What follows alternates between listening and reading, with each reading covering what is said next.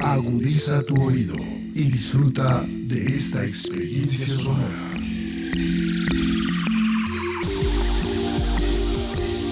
Este es un podcast Radio Unal.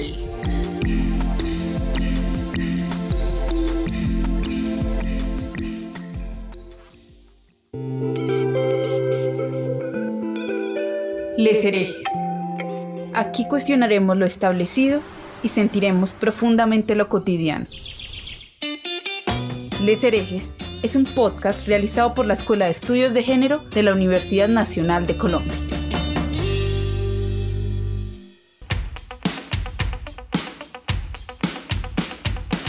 Les herejes disienten de las estructuras hegemónicas impuestas, controvierten sobre creencias que parecen inamovibles y proponen, desde una perspectiva feminista, nuevas opciones para comprender y construir otras formas de pensar y sentir la vida.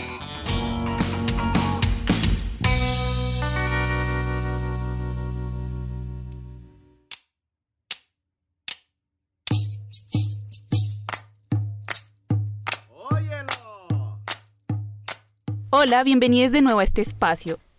Estamos hoy en nuestro segundo episodio de la tercera temporada titulado Difracciones feministas sobre hombres y masculinidades. Les recuerdo que si aún no han podido escuchar nuestro primer episodio, pueden hacerlo en la plataforma de su preferencia y por supuesto, también les invitamos a que escuchen nuestras dos anteriores temporadas. El título de este episodio es el mismo título de la boletina número 10 de la Escuela de Estudios de Género, que muy pronto saldrá publicada. Hoy tenemos dos invitadas muy pero muy especiales. Ellas hacen parte del comité editorial de esta boletina número 10 y son Mara Viveros Vigoya, doctora en antropología de la Escuela de Altos Estudios en Ciencias Sociales de París, magíster en estudios latinoamericanos del Instituto de Altos Estudios de América Latina de la Universidad París III y economista de la Universidad Nacional de Colombia. Mara está vinculada como profesora titular de la Escuela de Estudios de Género, de la cual es cofundadora y actualmente directora, y también ha sido profesora del Departamento de Antropología de la Universidad Nacional de Colombia, unidades donde ha enseñado y desarrollado proyectos investigativos desde 1998. Ella además es codirectora del grupo de investigación GIEG, Grupo Interdisciplinario de Estudios de Género.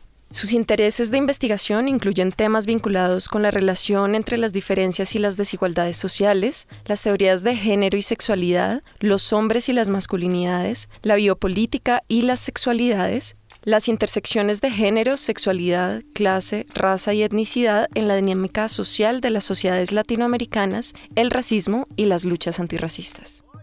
También tenemos hoy a Andrea Neira Cruz, doctoranda en antropología de la Universidad del Cauca, magíster en estudios feministas y de género y trabajadora social, profesora universitaria de pregrado y posgrado por más de 11 años en varias universidades públicas y privadas en Colombia. También se ha ocupado de la gestión académica y administrativa de la investigación y la proyección social. Trabajó como psicosocial senior en el equipo de seguimiento de medidas reparadoras y restaurativas de la Jurisdicción Especial de la Paz. Es coordinadora del grupo de trabajo GT Clasco Epistemologías de Coloniales, Territorios y Cultura, e investigadora del Grupo Interdisciplinar de Estudios de Género de la Universidad Nacional de Colombia.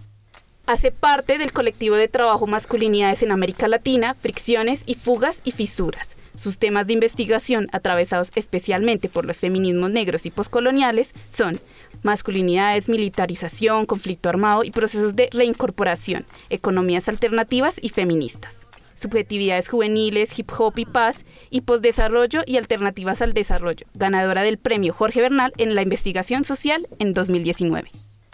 Muchas gracias a las dos por aceptar esta invitación. Estamos realmente muy emocionadas de compartir con nuestras oyentes su trabajo y sus reflexiones alrededor de las masculinidades.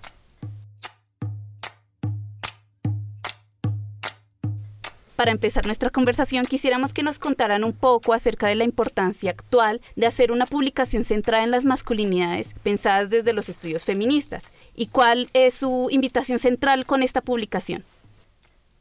Creo que es interesante señalar que esta invitación se hace en un contexto muy específico y es al mismo tiempo el auge de la potencia feminista en todo el mundo, particularmente en América Latina, y al mismo tiempo la contraparte que sería una reacción ultraconservadora que intenta eh, detener los avances adquiridos por el movimiento feminista y de personas LGBTIQ.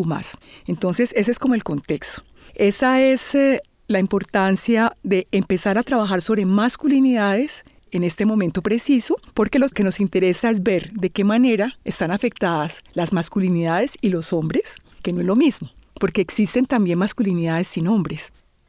¿Qué sucede con las masculinidades en un contexto justamente de auge del feminismo y de contraofensiva reaccionaria? Por eso el título de nuestra boletina es Difracciones feministas sobre hombres y masculinidades. O sea, es un tema relacional. Nos interesan los hombres y las masculinidades, pero en un contexto feminista. Y esa es la novedad. O sea, ¿cómo no hablar de ellos en este momento eh, tan particular? Cuando todo el tiempo a veces los, imaginamos como los enemigos principales y creo que no lo son. El enemigo es el patriarcado o como decían las tesis, el Estado es un macho violador complementando un poco lo que mencionaba Mara, yo creo que la importancia de esta boletina em, tiene que ver con algo que, que me parece importante. Yo creo que en este momento histórico se estudian, hay como tres tendencias, digamos, como que se estudian las masculinidades sin una perspectiva feminista, es decir, eso siempre ha sucedido, pero creo que hoy sigue sucediendo, es decir, se pueden estudiar las masculinidades sin una perspectiva feminista. Eh, a veces yo siento que parece que en el sentido común se ha asociado género como igual a mujeres y eso a mí me parece pues como un poco problemático porque como decía Mara, em, pensamos el género como un asunto relacional. Y lo tercero es que necesariamente o en este contexto digamos que se sigue pensando las masculinidades asociadas a los hombres, que también ya, ya lo mencionaba eh, Mara. Y yo creo, como Mara, que el feminismo ha interpelado al mundo, ¿cierto? Ha interpelado las instituciones, eh, que por cierto están masculinizadas y tienen unas, unas, políticas, digamos, de género que en general son políticas masculinas. Ha interpelado la familia, ha interpelado los mandatos de masculinidad, por supuesto a los hombres, y cada vez más también interpela más a las mujeres, es decir, cada vez más mujeres se sienten interpeladas por el feminismo, y eso me parece que, que es importante. Entonces, creo que, que, que en ese contexto pues se hace mm, importante o cobra relevancia esta boletina eh, que estamos pensando, em, o que no, que estamos pensando, no, que ya eh, va a salir a la luz.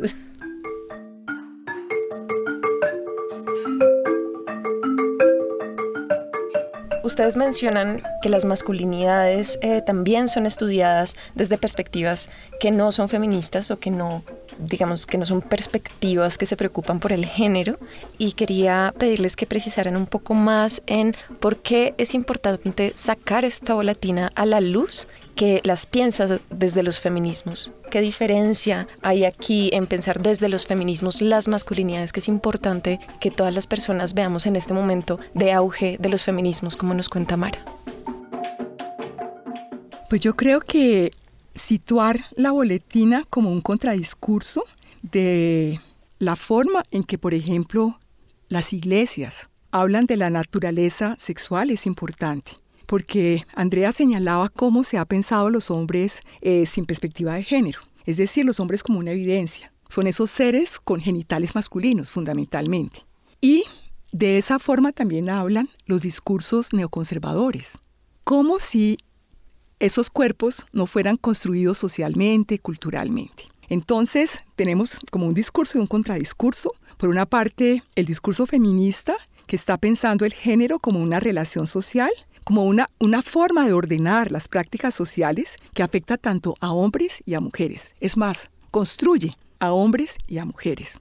Y tenemos por el otro lado ese contradiscurso que naturaliza la diferencia sexual y que crea verdades que son eh, incuestionables, como por ejemplo la existencia de únicamente dos sexos, la posibilidad de que exista únicamente matrimonios o pactos sociales entre personas de distinto sexo y por otra parte una idea de feminidad y masculinidad que es transhistórica, que como si hubiera existido desde siempre. Y en realidad hay que tener en cuenta que el género siempre es una producción histórica son relaciones que se construyen en momentos específicos.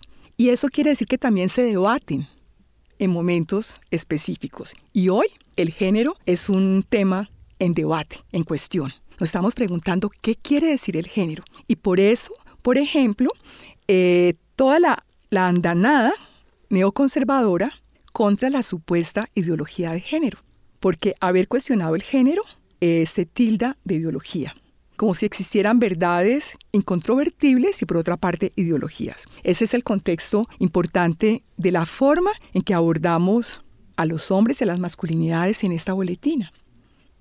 Yo quisiera decir solo una cosa y es que de hecho hay estudios sobre hombres y masculinidades desde perspectivas de género, es decir, utilizando la categoría de género, pero que no necesariamente son feministas. Yo creo que lo que haría la diferencia es que em, eh, los estudios feministas están pensando o ponen en el centro las relaciones de poder. ¿Cierto? Y eso me parece que es fundamental. Es decir, bueno, ya desde hace mucho tiempo, desde hace décadas, muchos hombres, por ejemplo, se organizaron mm, desde perspectivas que se han llamado mitopoéticas para pensar un poco como hacia adentro, digamos, como su, por ejemplo, reconocer su lado femenino, eh, como más eh, introspectivas, pero que no necesariamente están pensando en las relaciones de poder y las jerarquías de género y cómo los hombres en efecto son como un sujeto histórico, por supuesto, que como sujeto histórico pues eh, ha tenido ciertos privilegios. Entonces yo creo que el feminismo lo que pone en el centro también son eh, las relaciones de poder y las relaciones de poder interconectadas o imbrincadas pues entre diferentes digamos matrices de poder no como el racismo digamos bueno lo complejiza un poco más que seguramente ahora vamos a hablar más de eso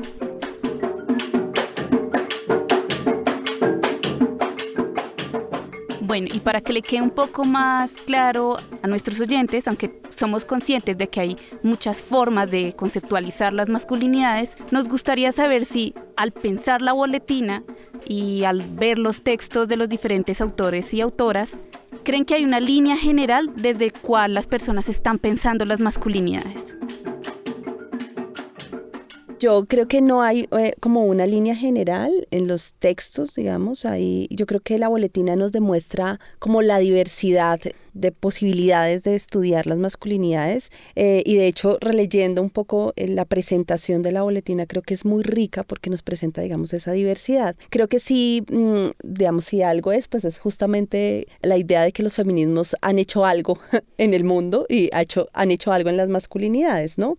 Pero también, y yo creo que tengo que decirlo, sí hay como más bien eh, creo yo una ausencia que no queríamos que estuviera y era precisamente que las masculinidades no solamente le pertenecen a los cuerpos de los hombres, ¿sí? Eh, y por eso decía lo que decía anteriormente, digamos que todavía tenemos esa tendencia de pensar que las masculinidades es una propiedad de los hombres, digamos que han sido asignados como tal al momento de nacer. Y eso, digamos, que es, es una pregunta que queda allí, digamos, un poco porque no aparece tanto, digamos, como este asunto en la boletina. Hay un contrapunteo que es una serie fotográfica de unas pinturas que seguramente es el, espacio, digamos, que más interpela justamente esa movilidad de las masculinidades y las feminidades, pero digamos que en los textos, eh, digamos que hay una tendencia así de seguir pensando las masculinidades como en corresponsabilidad con los hombres.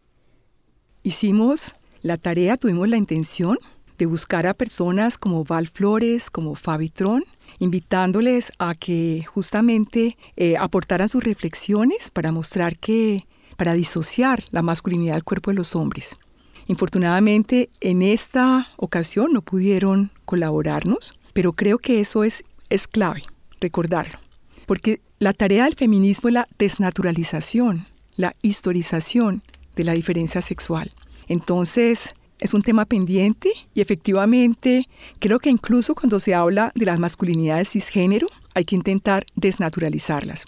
Y creo que algunos trabajos lo hacen, pero algo que es bonito de esta boletina es que tiene colaboraciones de personas que llevan muchos años en esa reflexión. Podemos nombrar, por ejemplo, a Matthew Goodman, también a personas que hoy están como en el centro del debate, pensando en compañeros como Daniel Jones y como Luciano Fabri en Argentina, y en jóvenes que por primera vez se acercan a los temas de género y masculinidades. Entonces hay diálogos intergeneracionales, diálogos interdisciplinarios, existen artículos escritos por hombres y por mujeres, también de diferentes generaciones. Y todo eso le da diversidad, también aporta preguntas distintas, muestra que es posible acercarse al objeto de estudio, si lo pudiéramos llamar, de los hombres y las masculinidades en relación con el feminismo desde distintas orillas.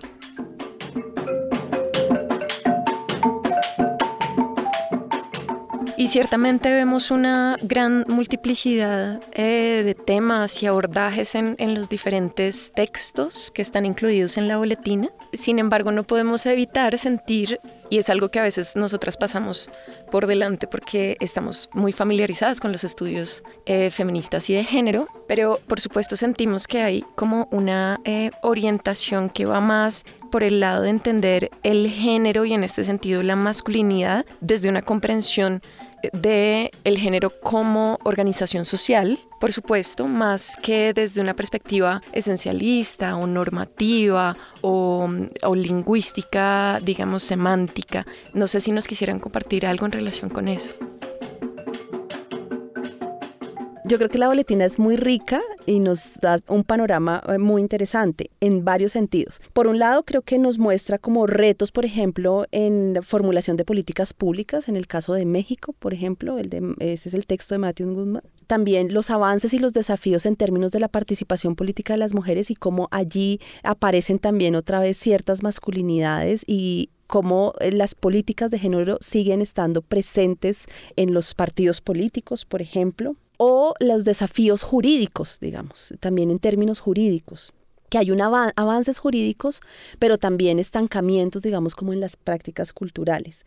Pero por otro lado, nos siguen mostrando, que eso es un asunto que se ha trabajado mucho, pero nos siguen mostrando desafíos en los procesos de sociabilidad masculina. ¿Cierto? Eh, por ejemplo, en las élites eh, tenemos un texto muy interesante de los procesos de sociabilidad masculina eh, en un colegio de élite en Bogotá. Este es un trabajo muy interesante de un colega, Santiago Pinzón, y también los desafíos que supone allí la socialización masculina, ¿no?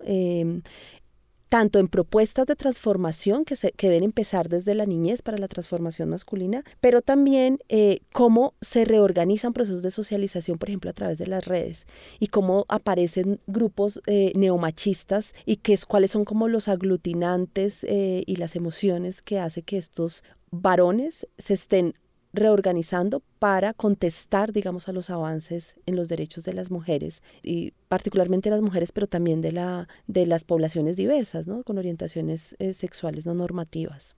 Entonces, en ese sentido, la boletina nos muestra como un panorama que muestra los órdenes de género en las instituciones, pero también en los procesos de socialización. Y eso creo que es muy interesante.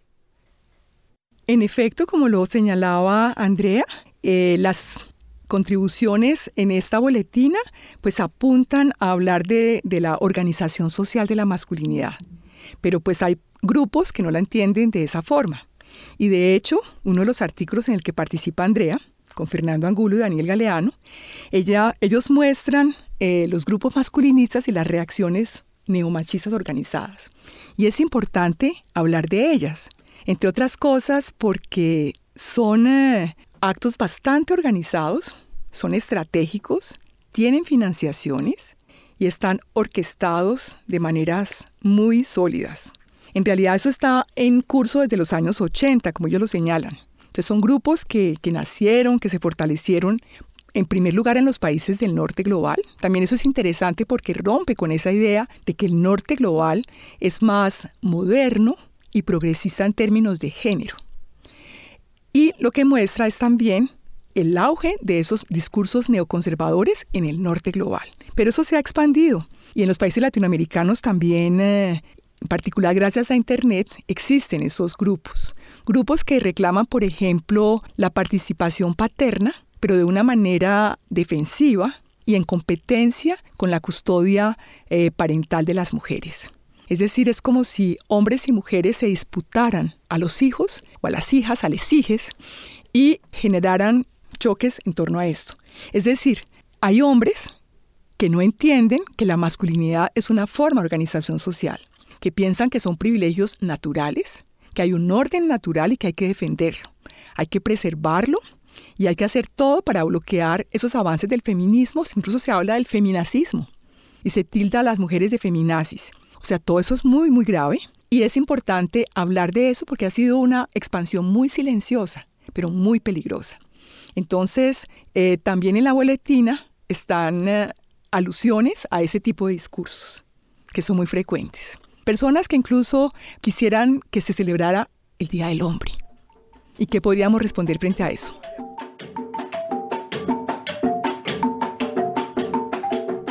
¿Hacia dónde creen que se están moviendo los estudios de las masculinidades actualmente? Bueno, yo, pues hay varias cosas. Creo que la boletina nos muestra dos asuntos que me parecen interesantes, uno más novedoso que otro.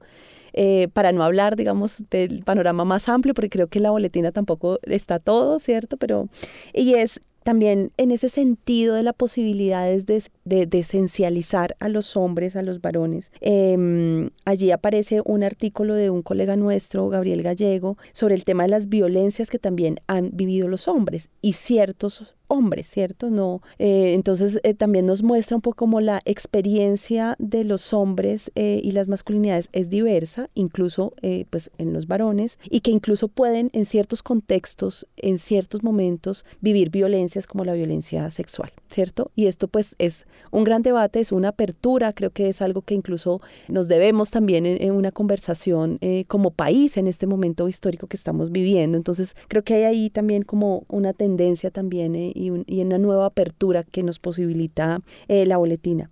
Otro aspecto que yo ya lo mencionaba, que me parece también súper clave, que no es, no es tan novedoso, pero que no es tan reiterativo en los estudios de, de hombres y masculinidades, eh, son las masculinidades y la élite. ¿Cierto? Esto me parece que es fundamental a propósito de lo que decíamos, de entender las masculinidades primero en su diversidad para esencializarlas, pero también en cómo se reconfiguran estas masculinidades que podríamos decir hegemónicas, ¿cierto? Esos órdenes de género y el tema de la élite me parece que es importante. En las ciencias sociales solemos eh, investigar más a las personas que han sido subalternizadas, porque es incluso mucho más fácil, ¿cierto? E investigar las masculinidades creo que se hace más complejo eh, en muchos sentidos, pero investigar las masculinidades de la élite y de cómo se forman esas masculinidades de la élite eh, me parece que es un desafío importante y creo que aquí hay un artículo que nos muestra un poco, hace un acercamiento. Como digo, pues eh, ya se ha venido trabajando, pero no son muchos los trabajos y creo que, bueno, estas dos aperturas me parece que son claves en, en la boletina. No sé, Mara, ¿tú qué piensas? Sin embargo, creo que hay que siempre ejercitar la imaginación política y entonces, en ese sentido, Andrea señala cosas que me parecen muy relevantes. Por una parte, efectivamente, entender que las masculinidades no operan en un contexto vacío, sino que siempre pues están, intersectan otras dinámicas sociales, dinámicas de clase, cuando se refiere, por ejemplo, a lo de las élites, eh, pero también podrían ser dinámicas étnico-raciales y también aquí tenemos un, un, artículo que habla sobre eso, que habla de los uh, hombres que son racializados negativamente y de la forma en que son mirados por la sociedad mayor. Y hablo de sociedad mayor porque son grupos que son minorizados. Entonces, en efecto, una de las novedades es que la masculinidad no se piensa eh, como algo transhistórico, sino completamente situada y todo el tiempo funcionando en una dinámica social amplia, donde operan jerarquías de clase, jerarquías de género y sexualidad, como hemos hablado, no es lo mismo la masculinidad cuando se tiene una orientación sexual heterosexual a cuando no se la tiene, eh, pero también en términos, bueno, ya hablamos de clase, me parece algo interesante que no está presente en la boletina, pero que yo creo que se impone, es pensar en las masculinidades cuando hay distintas cosmovisiones, o sea, maneras de entender los mundos. Entonces necesitaríamos entender cómo se entienden eh, las configuraciones masculinas, por ejemplo, en grupos indígenas en Colombia. Es decir, que proponen otras formas de vivir. Eh, se ha hablado sobre eso, del patriarcado de baja intensidad, por ejemplo, pero valdría la pena investigar sobre esto. También creo que las masculinidades a, futuro tienen que ser masculinidades situadas. Entonces es interesante lo que se está haciendo en términos de pensar las masculinidades en contextos precisos, como son las masculinidades en América Latina. Quisiera decir que de la boletina no todos los artículos son sobre Colombia. Tenemos también artículos que son... Eh, que hablan de México, de Argentina, de Brasil. También tenemos un par de artículos de Europa que hablan de, de Portugal.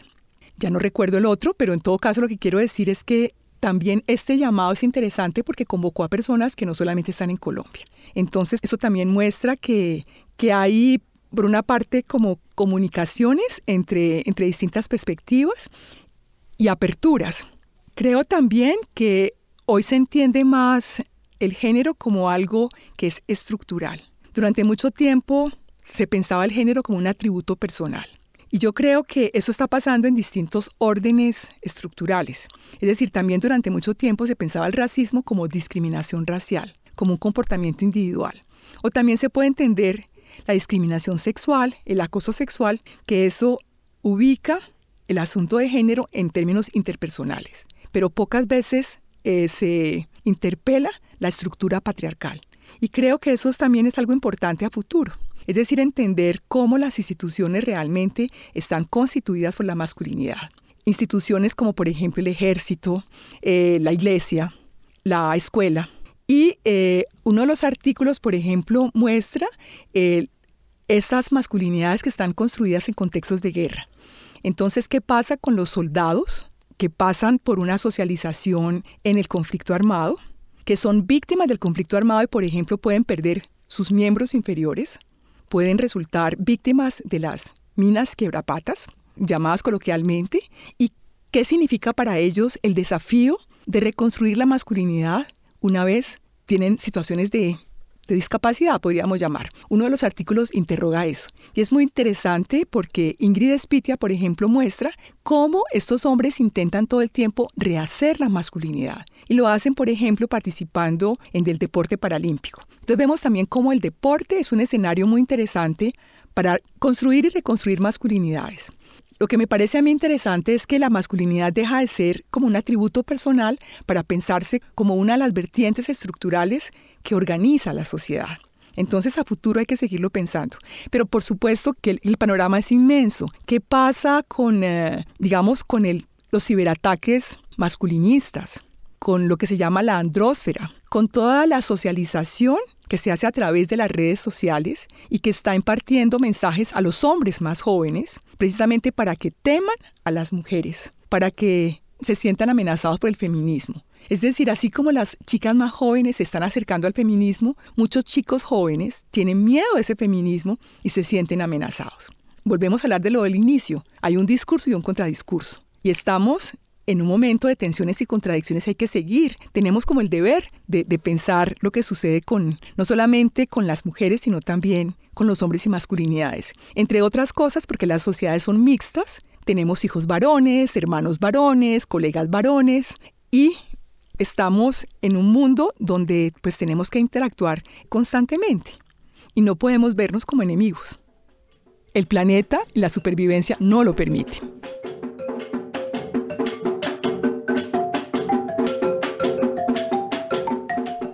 Teniendo en cuenta eh, todo este proceso de convocatoria que ustedes hicieron para los artículos de la boletina eh, y teniendo en cuenta que les tocó leer cantidades de manuscritos para poder seleccionar de ahí pues los que quedarían en, en esta edición, nos preguntábamos si encontraron que había de pronto preguntas recurrentes o preocupaciones compartidas, como si había algún tipo de urgencias en relación con el estudio de las, de las masculinidades justo en este contexto en el que ustedes nos cuentan que se sitúa la boletina. Pues hay varias cosas. Creo que una de las urgencias es el tema de las violencias. Las violencias en muchas dimensiones. Entonces, cuando pensamos en violencias, inmediatamente las asociamos a los hombres y a la masculinidad. Entonces, esta boletina, por supuesto, responde también a esa pregunta. Esa asociación es una asociación que debemos perpetuar, no podríamos disociarla. También, como lo señalaba Andrea, los hombres también no son objeto de violencia, es decir, la estructura patriarcal, esa coraza patriarcal, no los atenaza y ejerce violencia sobre ellos? Entonces creo que el tema de la violencia es omnipresente. ¿Qué está pasando, por ejemplo, en las universidades con el tema del acoso sexual? Eso no es justamente una expresión de violencia y de qué manera esa violencia que se expresa a través del acoso sexual no está relacionada justamente con una violencia más amplia que sería la violencia patriarcal. La universidad no es una institución patriarcal, androcéntrica? ¿Qué es lo que se enseña en la universidad? ¿Tienen igual acceso a la universidad hombres y mujeres? Y yo creo que también los grupos estudiantiles están eh, eh, pensando mucho en estas cosas, también en los modelos masculinos o femeninos que están modelando las carreras. Hay un artículo interesante al respecto donde estudiantes de fisioterapias se hacen preguntas en relación con los discursos de las ciencias de la salud y el patriarcado. Es decir, es importante entender cómo la mayor parte de los currículos universitarios también están troquelados por estructuras patriarcales, por discursos patriarcales. Entonces, eso es una de las preguntas recurrentes. O sea, pero también justamente por la convocatoria que hicimos, intentamos rastrear como ejemplos incluso históricos de hombres que han sido aliados del feminismo. Es decir, queríamos intentar como rastrear distintas formas en que los hombres se pueden relacionar con el feminismo. Ya hablamos de la andrósfera y de esas reacciones masculinistas eh, y de justamente hombres que se sienten amenazados por los logros del feminismo y de, y de la comunidad LGBTIQ y más. Pero también es importante hablar de hombres que no se sienten cómodos en estas estructuras patriarcales y que están buscando desafiarlas, que crean grupos de hombres que no están únicamente pensando en las dificultades subjetivas de los hombres, pero también, porque eso creo que también es importante, y que tienen como horizonte la transformación de una cultura patriarcal para sentirse más a gusto, es decir, la expansión individual no existe por fuera de las estructuras. Y una estructura patriarcal efectivamente es una coraza que lo que hace es poner en relación violencia, privilegios, y es por eso muy difícil deshacerse de esa coraza porque es, como lo dice uno de los artículos, es la materia misma de la masculinidad. Entonces, criticar la materia misma con la cual han sido construidos los hombres, pues es muy difícil. Yo quisiera mencionar también que algunas contribuciones, algunos artículos, están preguntándose también eh, o cuestionando qué hemos hecho, digamos, para transformar esas desigualdades de género, ¿cierto? Eh, pues en clave de masculinidades. Y revisando también qué ha funcionado y cuáles son las limitaciones, digamos, de esas eh, apuestas, digamos, políticas, en el caso concreto de las políticas, eh, por ejemplo, que podríamos decir segregacionistas en el metro en México, eh, que es el texto de Goodman, lo traigo nuevamente, porque nos está haciendo preguntas sobre cuáles son entonces también estructuralmente, cuáles son las apuestas que debemos pensarnos, si tienen que ser segregacionistas, separatistas y si eso realmente funciona o no. Y a mí eso me parece que es muy interesante. En ese mismo sentido, también Inclán nos pone unas preguntas, por ejemplo, sobre las intervenciones que se han hecho al interior de la universidad en clave de las violencias de género que se ven en la universidad, ¿cierto? Y que no necesariamente han interpelado la institucionalidad misma, sino que se queda, digamos, en un asunto de individuos, ¿cierto? Cuando hay que justamente interpelar la institucionalidad. Entonces creo que hay algunos artículos que nos están mm, permitiendo pensar qué cosas tenemos que cambiar, qué hemos hecho, los avances, pero también las limitaciones de esas propuestas que incluso pues como feministas hemos abanderado, pero que quizás también necesitan una revisión en clave, justo como decías Mara, más institucional. Ahora, también nos queda la pregunta de que hay que trabajar en los dos escenarios, en el escenario estructural y en el escenario de la socialización, porque también nos muestran las limitaciones de los avances jurídicos, que son muy, muy importantes, por supuesto, pero que también hay limitaciones si no trabajamos incluso, por ejemplo, desde la niñez, como lo muestra un artículo de unas colegas en España, ¿cierto? La importancia del trabajo de la intervención en las construcciones de género, en los varones, pero por supuesto también en las mujeres, para ver la intervención como en esos dos escenarios, como en el escenario subjetivo de la cotidianidad, pero también de la institucionalidad y de entender que las instituciones tienen género, ¿no? Totalmente de acuerdo, Andrea. Y realmente el avance de las luchas feministas pues requiere de muchas cosas. Por una parte, que los hombres asuman también ese compromiso de desafiar esa estructura patriarcal en el día a día. Es decir, el feminismo también es un acto cotidiano. Es eh, algo que todo el tiempo se está reprendando. Entonces necesitamos hombres que asuman ese compromiso cotidiano, que también tengan nuevos vínculos entre ellos, porque eso es clave. Y creo que esas reflexiones entre hombres también hace que no se piensen como rivales o competidores, sino también que puedan hermanarse. Es decir, que puedan vivir un poco lo que también las mujeres hemos explorado en relación con la solidaridad o la sororidad. También es importante que, los hombres asuman de forma activa el apoyo a las luchas que libran las mujeres, porque todo el tiempo nos están preguntando, ¿y qué puedo hacer? Entonces hay muchas cosas que pueden hacer. Entonces, realmente como les decía, hay, montones de posibilidades para entenderlos como aliados, como colaboradores, como acompañantes, como amigos y ojalá como hombres feministas, porque pensamos que el feminismo es para todo el mundo.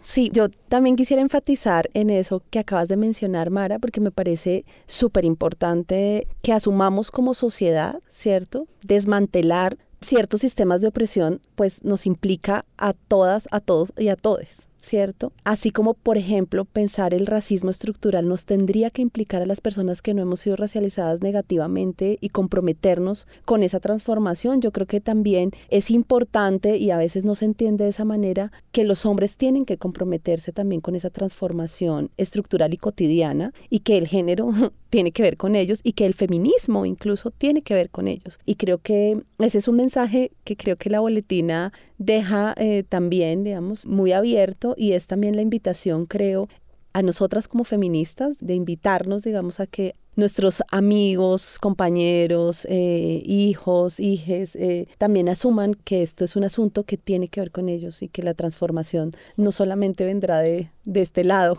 sino que también vendrá si ellos se comprometen con ella, ¿no? Bueno, muchas gracias a todos los herejes por acompañarnos hoy y a nuestras invitadas por su participación y las reflexiones que nos han dejado y nos han suscitado muchas preguntas. Nos veremos muy pronto con nuestro siguiente episodio. Síganos en nuestras redes sociales, nos encuentran como Escuela de Estudios de Género y allí publicamos todos nuestros eventos y convocatorias y algunas otras cosas que traemos para ustedes desde la Escuela de Estudios de Género. En este episodio nos acompañaron Andrea Neira Cruz y Mara Viveros Vigoya. El episodio fue conducido por Lady Mesa Sarmiento y Juliana Gómez, con apoyo de la Escuela de Estudios de Género y Podcast Radio UNAL. La producción estuvo a cargo de Alejandra Carvajal. Muchas gracias por escucharnos.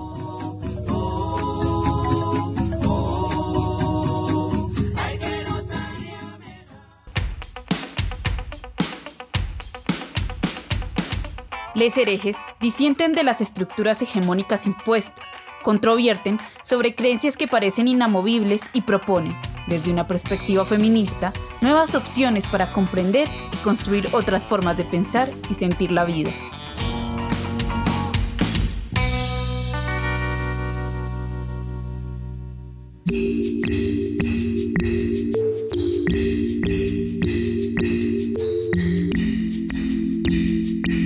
Las opiniones aquí expresadas son de entera responsabilidad de sus autores y solo comprometen a los realizadores de este podcast. No representan necesariamente el pensamiento de Radio UNAL ni la posición oficial de la universidad.